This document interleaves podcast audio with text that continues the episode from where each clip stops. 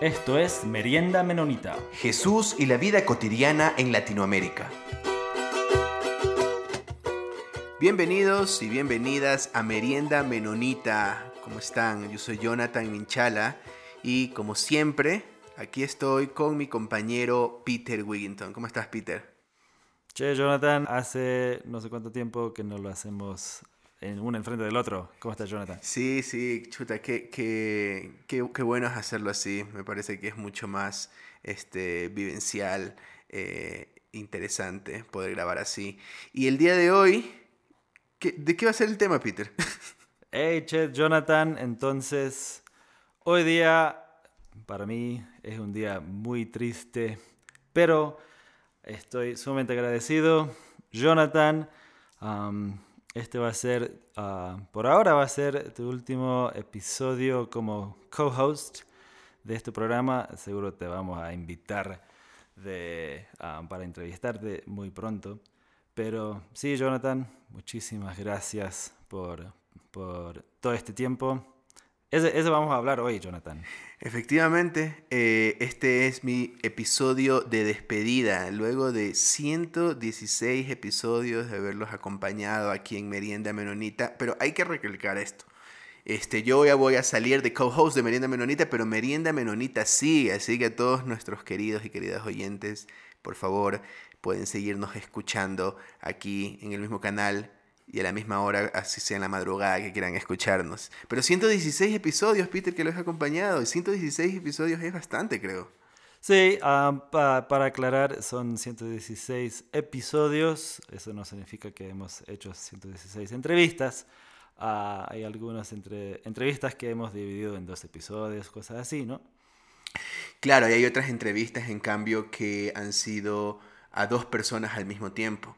Eh, bueno, y para comentar así súper brevemente, eh, la primera vez que grabamos, todavía recuerdo, fue en la mesa de tu casa eh, y lo grabamos, el primer episodio que nos concedió alguien, el placer de entrevistarlo fue el señor Miguel Wigginton, tu papá. Peter, ¿te acuerdas de esa entrevista? Sí, me acuerdo, era, habíamos este, comido la cena y empujamos los platos más allácito y pusimos el, el, micrófono ahí y ahí lo, lo, grabamos. Sí, sí, y hay una foto eh, de eso todavía. Y yo creo que desde ese primer episodio ya se plasmó lo que iba a ser Merienda Menonita, porque hablamos de teología anautista, pero hablamos de Biblia, pero hablamos de, del medio ambiente. Y eso era justamente creo que la esencia de lo que queríamos plasmar de Merienda Menonita, un diálogo interdisciplinario y práctico de, de, de, lo que es el reino de Dios trabajando aquí en la tierra, ¿no? Sí, y literalmente lo hicimos alrededor de la mesa. Uh, desafortunadamente, desde ese entonces no hemos podido hacer todos alrededor de la, de la mesa. Algunos sí, um, pero sí, hay la, la, merienda literal y también la, la, merienda que este, alzamos entre, entre todos y todas. Sí, y claro, luego vino el tiempo de la pandemia y yo dije, wow, bueno, viene la pandemia, se suspenden un poco las grabaciones y no, más bien ese tiempo creo que fue uno de los más productivos que tuvimos. Eh, hicimos muchas entrevistas y creo que ahí se expandió un poco en el sentido de que nuestros entrevistados no eran solo acá o esperar que venga gente acá para entrevistarla, sino que pudimos hacer a través de Zoom, que no estaba de moda en esa época, entrevistas a muchas personas. Sí, entonces ahí, porque hicimos algunos aquí en Ecuador, ahí después se cerró todo, me acuerdo, teníamos que hacer ver cómo hacerte llegar los micrófonos a tu casa y todo eso, y, pero de ahí en adelante grabábamos, era, claro, era sin parar, grabar, grabar, grabar, y, y hacer contactos de todos diferentes lados, reflexionar mientras estamos en pandemia acá en Ecuador y gente en otro lado, qué eso significaba para nosotros. Todo, todo un desafío. Y sí, y, o sea, y hablando también personalmente, yo recuerdo que, claro, se suspendieron muchísimas cosas, actividades, planes que podríamos tener, pero habían dos cosas que por lo menos en mi vida estaban como tenía que hacerlas. La una era dar clases y en plena pandemia, ya ustedes saben las dificultades ahí de estar, no poder viajar, ver a la familia, amigos. Poder eh, dar clases me ayudaba un montón en el ánimo. Y la otra era hacer las entrevistas. Era, bueno, me preparo, así, no voy a salir ni a la esquina, pero me baño, me pongo perfume y listo para hacer las entrevistas, aunque mis entrevistados no me van a poder oler. Pero me animaba también poder entrevistar ahí y poder ver a otras personas y hablar con ellos en la distancia a pesar de que estábamos confinados en la casa. Ah, yo sí que no me ponía de perfume. Pero bueno.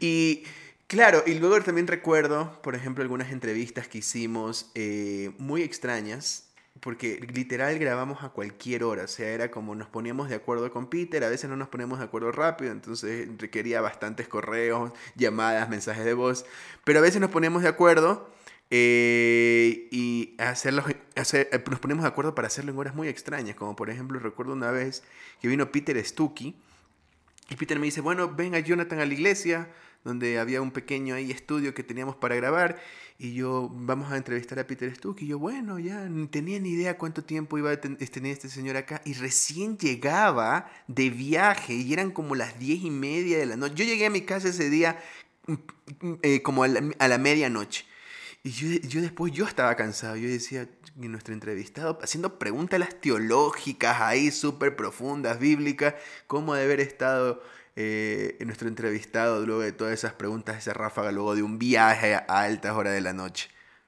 Sí, ese, ese, esa entrevista fue espectacular, espectacular con, con, con, Pedro Stucky y nunca me voy a olvidar de, de, el que mencionó ahí el final de esa entrevista, ese Miqueas 4, de que a nosotros como iglesias nos toca este, ir a la, a la cima este, en la montaña de Sion, porque ahí es donde todos van a estar atraídos a, esa montaña.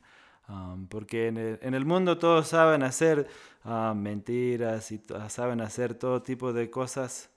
Eso ya saben, la, la, iglesia no tiene que enseñar nada de eso, ya se sabe eso, pero la iglesia tiene que ser algo diferente eh, donde se puede atraer a todos los pueblos al Monte de Sion. Y eso, sí, nunca me voy a olvidar de, esa entrevista con, con, Pedro. Sí, entonces, bueno, hay muchas cosas que podría, podría uno recordar sobre tantas entrevistas que hemos hecho a diferentes personas y también estoy agradecido por la oportunidad de, de haber conocido a tanta gente, algunas solamente a través de Zoom y otras eh, de manera presencial. Yo creo que he aprendido bastantísimo. Yo estudié comunicación, y luego y con, eh, con, una mención en literatura, pero a mí me encantaba la literatura y dije, nunca voy a utilizar las cosas de comunicación hasta que Peter sacó esto del podcast y dije, bueno, nos embarcamos, así que ahí tuve que utilizar algunos skills que tenía para este, poder hacer entrevistas no, no, no tan aburridas. Así que les agradezco a ustedes, queridos y queridas oyentes, por haber este, estado atento al, aquí al podcast de Merienda Menonita y espero que puedan continuar eh, todavía largamente con muchas entrevistas más este podcast. Y Jonathan, este, de, bueno, como dije al, principio, estoy sumamente agradecido. Esto de ninguna manera se podría haber sido sin todo tu trabajo, todo tu, tu conocimiento y, y, también tu, creo que podría decir que, este, como nos dijo Ramón Guevara esa vez, que también sos fanático del anautismo y eso definitivamente se, demuestra en, todo este trabajo que, que has hecho. Ahora, de repente nuestros eh, oyentes están curiosos, ¿qué, ¿qué, caminos ahora te, siguen en, en, la vida ahora aquí adelante?